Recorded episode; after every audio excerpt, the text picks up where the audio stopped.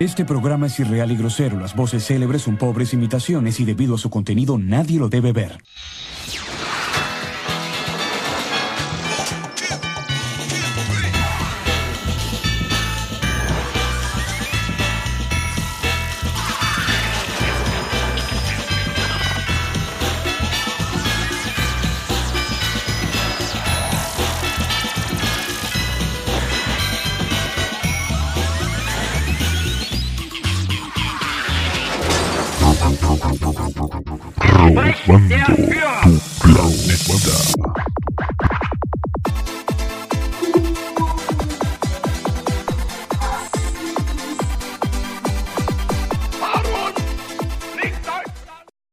Hola y bienvenidos como cada semana a un nuevo episodio de Robando tu Planeta, su podcast favorito de los barrios bajos del Internet.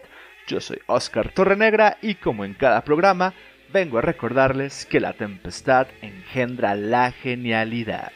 Comenzamos.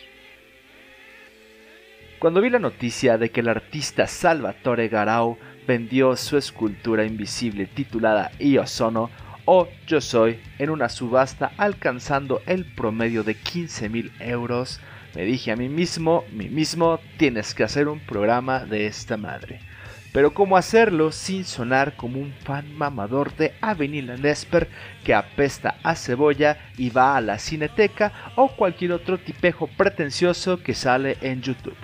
Pues muy simple, más allá de si esta madre es arte o no o ponerme a criticar esa chingadera, voy a ponerme a analizar del por qué hay pendejos vendiéndolos aire como si fueran arte y por qué habemos idiotas que lo compramos.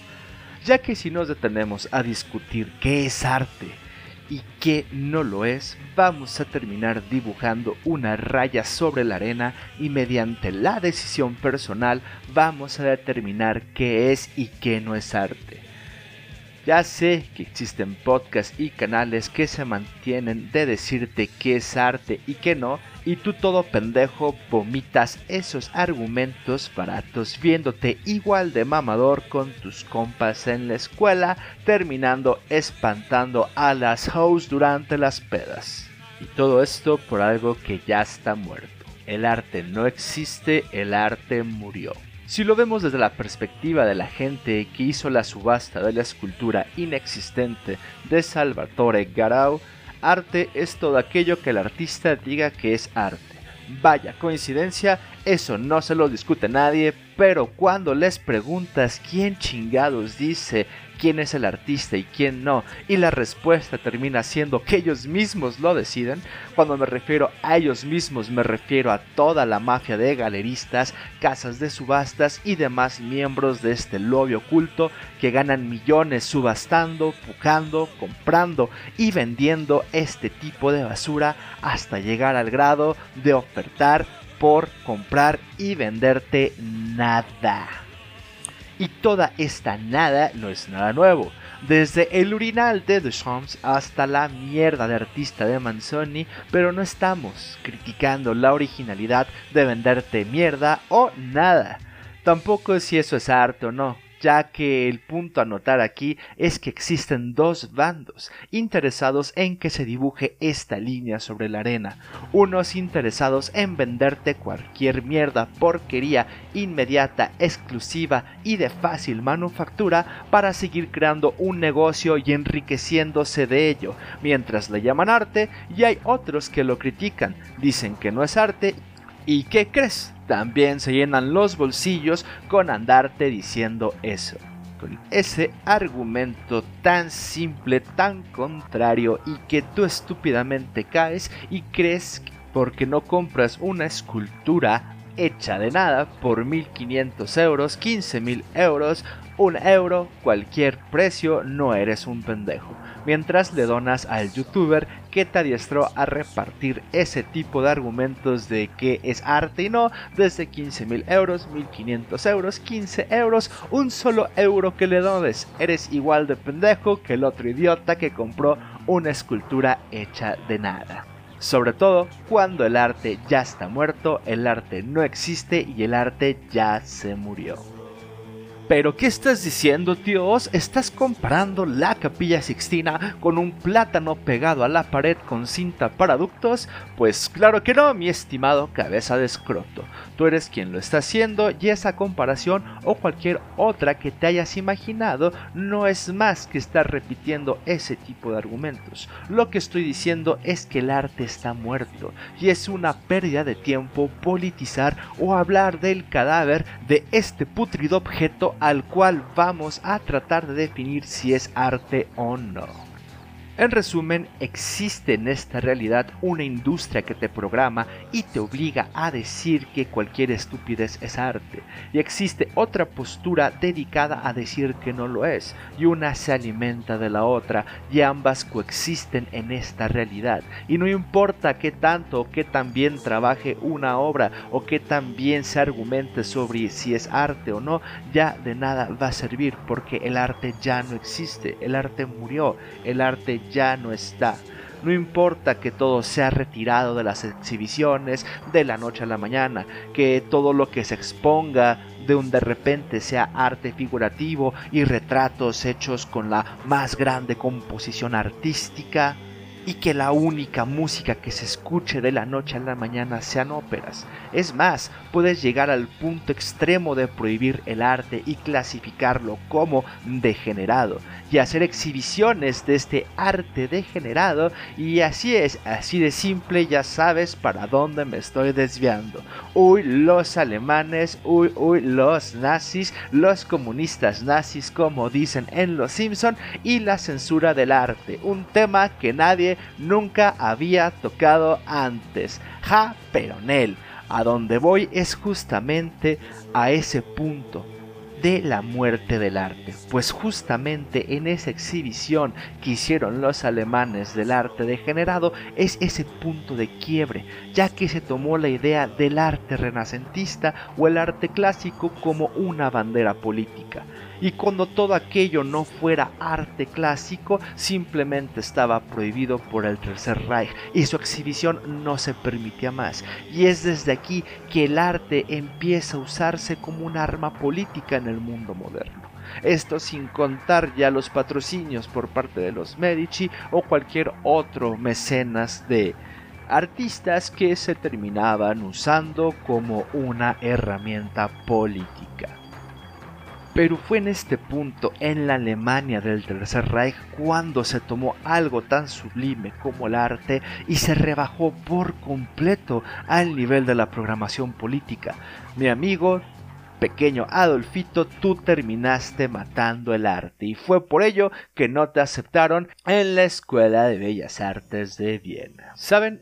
En los años 50 existió un programa financiado por la CIA para promover el arte abstracto dentro de los Estados Unidos, así como la propagación de la música de jazz y demás elementos que alejaran a la perspectiva común del gusto tradicionalista. Ya hace poco se publicaron los informes que demuestra que Jackson Pollock fue financiado y administrado por la CIA. ¿Y esto por qué? Porque estudios demostraron que el gusto natural de la gente siempre se inclina al arte clásico, ya que no necesita más que de la mera emoción entre el objeto expuesto y el espectador. Al igual que con la música clásica, si pones más estaciones con esta y la promocionas al mismo nivel que lo haces con los otros géneros musicales y con los mismos medios, la mayoría de la gente se inclinaría por la primera. Y aquí es cuando te preguntas, ¿y esto qué chingados tiene de malo? O sea, no es contraproducente para una sociedad estar expuestos a elementos degenerativos como la banda, el reggaetón o pinturas todas culeras como la del Zapata gay, pues lo que descubrió la CIA es que esta preferencia natural de la gente por el arte clásico y tradicionalista desemboca con el tiempo en que crees en una especie de fascismo, ya que se vuelven intolerantes a los elementos discordantes y cuando cierras las opciones en el gusto de las personas, su nivel de estabilidad les permite abrazar la intolerancia. En palabras más simples, la CIA descubrió que el orden conduce al fascismo y para esto creó un desorden cultural. Y esto en plena Guerra Fría, cuando el fascismo ya estaba más muerto que el arte y su lucha era contra el comunismo, ¿qué chingados tiene que ver? ¿Por qué la CIA está haciendo eso? Y eso justamente es lo mamón, ya que descubrieron que el fascismo no existe el fenómeno político del fascismo es un hecho puramente estético, a tal grado que descubrieron que si la Unión Soviética seguía dentro de un régimen completamente rígido de orden, estructura y autoritario, lleno de militarización, su causa natural sería caer en una especie de estado fascista. Y si lo analizas bien, no existe una diferencia estética entre las marchas de los alemanes con su paso de ganso debajo del Arco del Triunfo en París o los soldados soviéticos en la Plaza Roja. O sea, dentro de la estética y por fuera del espectro político no hay ninguna diferencia entre el fascismo y el comunismo. Por ende, la CIA, preservando los valores de consumismo y voracidad yanqui capitalista que estaban siendo amenazados por un resurgimiento natural del fascismo, lo que decidió hacer fue matarlo con el uso de las herramientas políticas, en este caso el arte reduciéndolo políticamente a una mera reacción anticomunista y estéticamente asociándolo a todo lo que fuera arte clásico y conservador de esta manera llamando fascista y retrógrada a todo aquel que no gustara de sus artistas promocionados y de vanguardia, entre ellos Jackson Pollock, Duchamp y demás entre comillas genios artísticos. La CIA mató el arte y el fascismo para siempre gracias a una herramienta más poderosa, el dinero y el consumismo. Pero un afeminado joven inglés vio más allá de estas etiquetas, desmenuzando la idea antes dicha aquí y proponiendo al fascismo no como una idea política, sino como una propuesta estético-musical. Así es, estoy hablando de Douglas Pierce, vocalista de la banda neofolk Dead in June cuyo nombre es un homenaje a los militantes nazis homosexuales exterminados en la noche del 30 de junio de 1934, conocida históricamente como la Noche de los Cuchillos Largos. Desde aquí puede aclararse la tendencia contrariamente política que maneja Pierce, a comparación de la que se tiene comúnmente de los nazis. Sin embargo, esto no salva a Douglas Pierce de ser llamado neonazi, fascista, racista y el diablo encarnado. ¿Esto por qué? Por la simple estética que maneja su agrupación. Durante todos sus periodos, Detty June ha manejado una estética de botas largas, camuflaje, látigos, cueros, misantropía y sadomasoquismo que sorpresivamente no ha sido asociada con el paso del tiempo al movimiento neogótico o al post-punk, sino al fascismo.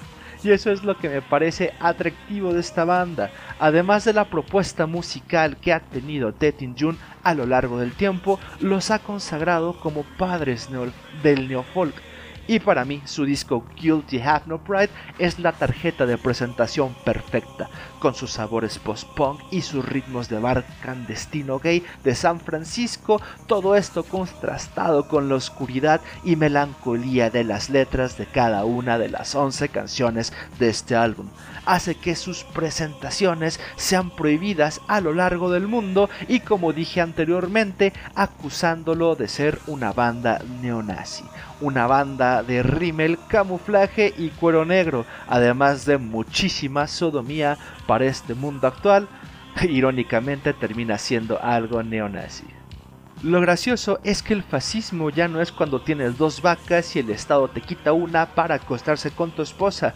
Ahora todo es fascismo, desde una banda neofolk con un vocalista que participa abiertamente en videos de pornografía gay, hasta el presidente completamente capitalista, prosionista y con la piel anaranjada que nunca construyó un muro.